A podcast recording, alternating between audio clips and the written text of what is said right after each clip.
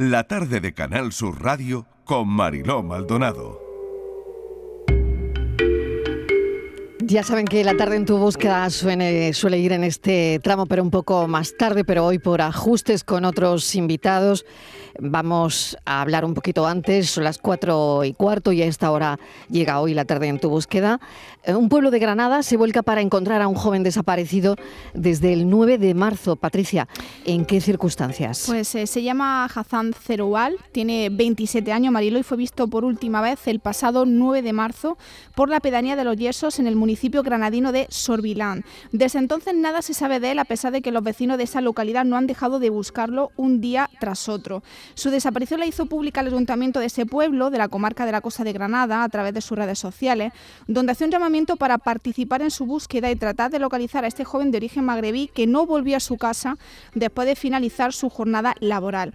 De hecho, según la alcaldesa de Sorbilán, Pilar Sánchez, en su entorno no se sospecha que se haya marchado por su propia voluntad, por lo que temen que le haya podido pasar algo. En este sentido, desde que se denunciara la desaparición, efectivos de la Guardia Civil han organizado diferentes batidas a las que se han sumado muchos vecinos y voluntarios de los alrededores de este municipio en el que viven unos 550 habitantes. A través de sus redes sociales, el Ayuntamiento de Sorbilán ha pedido que si alguien lo ha visto, se comunique con el puesto de la Benemérita más cercano y asociaciones como Guardia Civiles Solidarios, el Voluntario de Protección Civil y Emergencias de Granada y Policía Local de la capital que han compartido a través de sus redes sociales el mensaje para buscar a este joven de 27 años que se llama Hazan Cerual una búsqueda activada. Se cumplen también 16 años de la desaparición de Jeremy Vargas.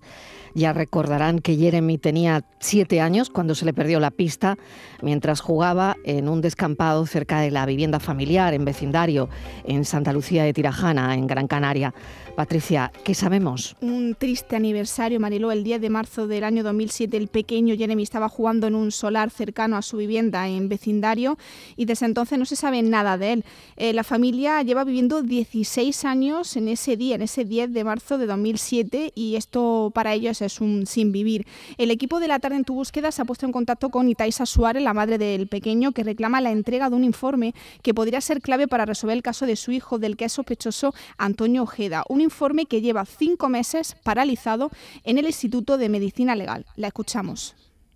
De momento seguimos a la espera del documento del Instituto de Medicina Legal. Ya van tres veces que se les ha dado un toque para que, que respondan. Llevamos unos cinco meses esperando ese documento tan importante para nosotros, que es el tema de la cianosis del niño, porque ahí demuestra que el rubio dice la verdad cuando habla de la, de la piel azulada del niño, que es una cosa que solo sabíamos los más cercanos a, la, a Jeremy. Entonces, en los informes médicos de Jeremy pone falta de aire. Y un niño cuando nace ya con ese trastorno, o sea, la cianosis, la piel azulada y demás, pues eso mm, se queda para toda la vida.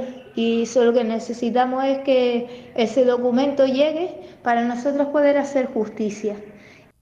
16 años de, la desaparición de Jeremy Vargas. La importancia, Mariló, mm. de, ese informe se debe a que en él se podría esclarecer, como decía Itaisa, si Jeremy padecía esa falta de aire que derivaba en cianosis, algo que ocurre por falta de oxígeno en la sangre y que le habría provocado que su aspecto fuera azul. Este factor podría ser esencial de que solo la familia del pequeño se vea que, eh, que solía ponerse de ese color porque padecía asma. En ese informe se podía determinar la incriminación del principal sospechoso de la desaparición, Antonio Ojeda, conocido como el Rubio. Durante el tiempo Antonio estuvo en la prisión de Algeciras por abusos sexuales a otro menor, a otros internos les contó que Jeremy se ponía azul. La madre del, joven sostiene que ese dato solo pudo saber si tuvo contacto con él, ya que la piel de Jeremy solo adquiría esa tonalidad en situaciones graves de estrés. Eh, la familia de Jeremy eh, bueno, pues sigue apelando, sigue reclamando justicia, Mariló, y hoy Jeremy tendría 23 años, así que esta familia necesita descansar y que se haga justicia porque cada año que pasa pesa más un informe crucial, hmm. crucial ahora mismo dentro de, la investigación. Ayer se cumplieron ocho años de la desaparición de Caroline del Valle en Sabadell, en Barcelona.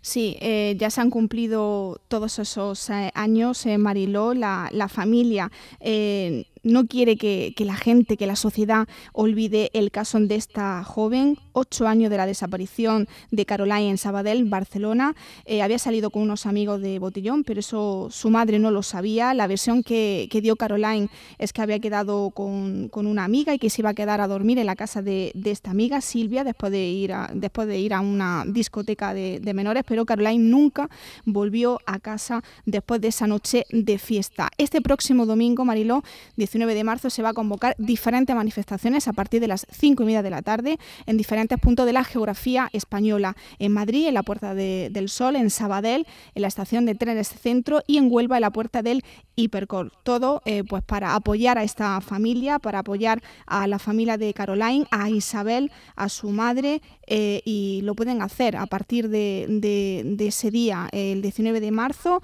se va a convocar una manifestación en Madrid, en la Puerta del Sol, en Sabadell, repetimos, en la estación de Tenes Centro y en Huelva, en la Puerta del Hipercor, a partir de las cinco y media. Seguimos nuestro recorrido por el mapa de personas desaparecidas, un año sin rastro de Adelina Pintos Mourinho. Adelina, enferma de Alzheimer, salió ese día a comer con una amiga y después se fue a casa. Mariló, eso es lo último que saben de ella sus familiares. Su familia se dio cuenta de la desaparición al día siguiente cuando el hijo de la mujer que vivía con ella dio la voz de alarma. A las ocho y media de la tarde de aquel fatídico domingo 6 de marzo del año 2022 se la vio en una calle de San Just. Desde entonces se encuentra en paradero desconocido. Merche, una de las hijas de Adelina, lamenta que el caso se encuentre como al principio, sin noticias de su paradero la escuchamos. Se ha cumplido un año desde que cogió ese día un rumbo sin retorno, víctima de su enfermedad, el Alzheimer. Y lamentablemente estamos como al principio, sin ninguna noticia fiable. La investigación a cargo de los Mossos en su día se activó el protocolo para hacer una búsqueda intensa los primeros días, pero sin éxito. Se sigue trabajando en el caso pero sin ningún indicio o pista a seguir. La hipótesis que, maneja la, la, familia es que cree que pudo utilizar el transporte público ese día. La escuchamos de nuevo. La hipótesis principal es que pudo coger un transporte en ese mismo día, como un autobús, un tranvía y hasta el día de hoy. Es difícil saber la dirección que tomó, y más en una ciudad como Barcelona y alrededores.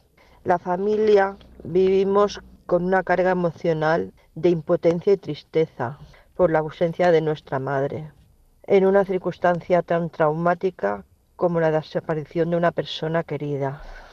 Ya no albergo esperanza de encontrarla con vida, pero sí poner un punto y final y saber qué le pasó o qué le hicieron. Por otro lado, quiero dar las gracias a QSD Global por el soporte que hace a las familias y a los algunos medios de difusión también, como en este caso vosotros, que dais visibilidad a, este problema tan problema tan es un drama familiar. Cada familia que tenemos esto es un drama y solo nosotros lo sabemos a la espera, Mariló, de una llamada, una pista. Los familiares de Adelina se encuentran en un estado de tristeza máxima. Nos comentaba Merche que, es tan duro pensar que no vas a saber nada más de ese ser querido. Eh, no para de, pensar dónde estará y la impotencia de no poder hacer nada. Todo eso es complicado eh, de gestionar, Mariló ese tremendo lugar común que tienen las familias ¿no? de incertidumbre, de, mm. de, no saber qué pasa con, con su ser querido.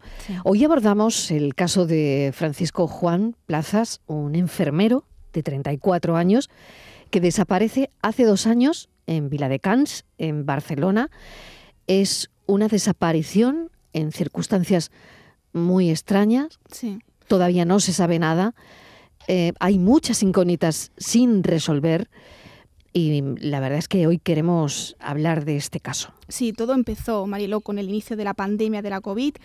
Eh, Francisco Juan, enfermero especializado en psiquiatría, trabajaba con enfermos de coronavirus y durante muchos meses vivió una situación muy dura en el trabajo, jornadas laborales eh, muy largas, meses sin poder ver a su familia y a su hija y evidentemente esto le pasó factura, ansiedad, depresión, estrés. Eh, Francisco cogió la baja y 20 días después desapareció sin dejar rastro. Eh, Francisco salió de casa rumbo a la de su hermana, cogió tan solo su teléfono móvil, eh, su medicación y la llave de, de, su moto. Policialmente, la investigación se ha estancado, pero su familia no se detiene y su padre le seguirá buscando hasta encontrarle. Vamos a hablar con Francisco. Bienvenido, padre de Francisco Juan. Gracias por acompañarnos. Hola, buenas tardes. Bueno, ¿qué saben de la investigación? Pues de la investigación no sabemos absolutamente nada. al principio, la verdad es que la policía no hizo gran cosa, no hizo, como dijéramos, no, no, no, hicieron nada, porque todo eran problemas, o sea, había cámaras de donde desapareció, dejó la moto, había cámaras que se podían haber mirado, la estación del tren, de autobuses, y todo eran por orden judiciales, total, que pasaron los meses y nadie miró nada y por parte de la policía estamos muy, muy mal acompañados, vamos. Francisco, no, se, no se revisaron las cámaras, usted nos está contando que no se revisaron las cámaras donde él había dejado aparcada la moto.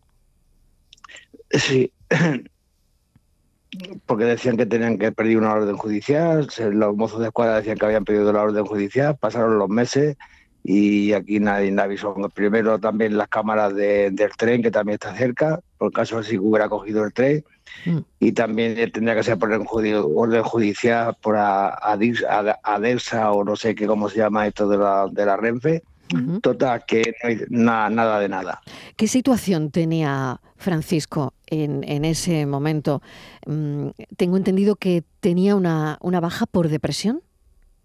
Sí, estaba, llevaba ya casi un mes de baja por depresión y se tiró todas las navidades que estuvimos allí, estábamos toda, toda la familia y después no quería estar con nosotros y comía y se iba a su habitación, siempre llorando.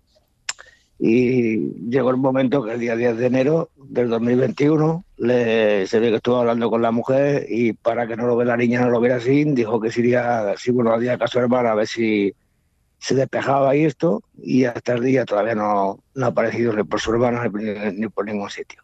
¿Le había pasado algo parecido, Francisco, alguna vez antes o mm, se había ido de casa antes por algún motivo?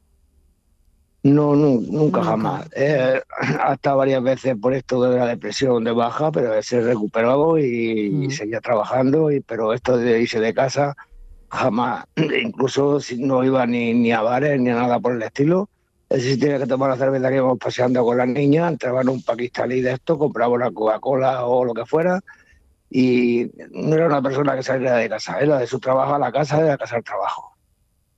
Patricia.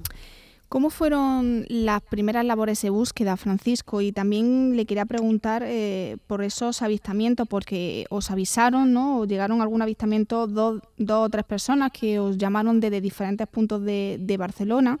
No sé si alguno, pues bueno, eh, tuvo un resultado positivo en el sentido de que os dieron alguna pista más de dónde eh, fueron los últimos movimientos de, o cuáles fueron los últimos movimientos de, de su hijo todos fueron pistas falsas, porque incluso nos, dijeron que habían aparecido ahí por Mongas y como estábamos en esto de la pandemia y no se podía saber ni nada, pero nosotros, tanto sus hermanos como yo, no, no dejamos de salir y nos pararon las mozos de escuadra y nos dijeron que sí, que había dado un aviso con esa característica, con esa fisonomía, esa característica un poquito más para adelante en un espigón que había de, de esto de la playa que podíamos pasar, que tuviéramos cuidado, que, o sea, por esa parte no hemos tenido ningún problema. Siempre nos dejaban pasar, siempre nos dejaban en sitios, pero siempre eran pistas falsas que no, no, no llegaron a nada.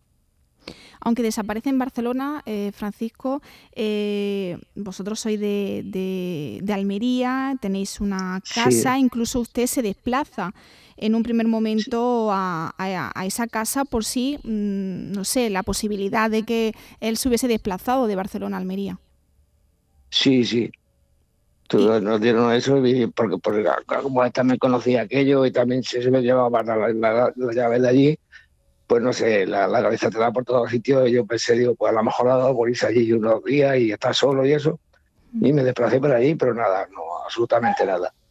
¿Y la última persona que mantuvo la, la, última conversación con, con, él, quién fue? Su, mujer. Hmm. Pues Francisco, mm, espero que, no sé, pues que tengan suerte y, puedan saber algo de, su hijo. Aquí tiene los micrófonos abiertos para lo que quiera usted añadir o quiera comentar y lo que quiera decirnos. Bueno, por un principio, que si alguien no me está escuchando y lo conoce o si lo está escuchando, que tanto su, su hermano como su padre y su hija lo estamos esperando con los brazos abiertos y que nada, que, que no tenga miedo a nada, que lo estamos esperando, que queremos estar con él. Y solamente eso, y darle las gracias también a De Global y a ustedes por, por vuestro comportamiento y por vuestra ayuda. Perdona, pero es que estoy muy emocionado. Lo sé, lo sé, Francisco. Mm, y lo entendemos porque, como digo, la mayoría de las veces eh, es muy difícil que alguien se pueda poner en la piel de una persona que está pasando y viviendo lo que ustedes están viviendo. Muchísimas gracias. Tanto su, tanto su hija como su hermano están en tratamiento psiquiátrico también. Lógico. Por esto de la depresión, por esto de... Lógico. Y bueno, lo llevamos como podemos. Lógico. Gracias, un saludo enorme, cuídese mucho. Y desde aquí simplemente queremos ser un altavoz, pero sabemos lo que esto significa para ustedes. Así que gracias, un saludo, cuídese mucho. Pues muchas gracias, un abrazo para todos. Un abrazo, un abrazo enorme. Qué difícil es todo esto, Patricia. qué difícil, cada semana más difícil. Qué difícil es. Qué complejo, qué complejo todo, Marilo. Sí. complejidad y, que, y no saber qué decir, ¿no? ¿Qué, qué le puedo decir a. ¿Qué le puedes decir? No, es que es imposible. Que, nada. Que busca nada. a su hijo. nada, no, le puedes decir nada. No hay palabras. No, hay palabras, y. Y te emocionas con él. Y aquí estamos para eso, simplemente. para, para escuchar, acompañar. Un, vehículo, exactamente, acompañarles eh, en ese trance de sus vidas tan, tan difícil y tan complicado y, y es que no hay palabras. Mm. Una semana más, Patricia Torres. Gracias. Sabemos que, mm, bueno, esto es parte del programa Desaparecidos que presenta Patricia Torres en Radio Andalucía Información también desde hace muy poquitas semanas. Sí, sí. Mañana, Marilo, tendremos a, la hija de María Josefa Padilla, desaparecida en el año 2019 en Cortijuelos, en, en, Jaén. Vamos a hablar con su hija. Vamos a conocer también un poquito más de la asociación surgida hace dos años en Granada, Desaparecidos sin rastro, con ese fin específico de abordar las desapariciones de larga duración aplicando tecnologías avanzadas y una filosofía solidaria ajena a cualquier afán de lucro con su promotor Ramón Galvez y vamos a terminar también abordando una desaparición, la, más longeva que conocemos, la de Alberto Pérez Elvira en el año 1973, Marilo. 4 y 33 de la tarde, Patricia, hasta ahora. Hasta, ahora.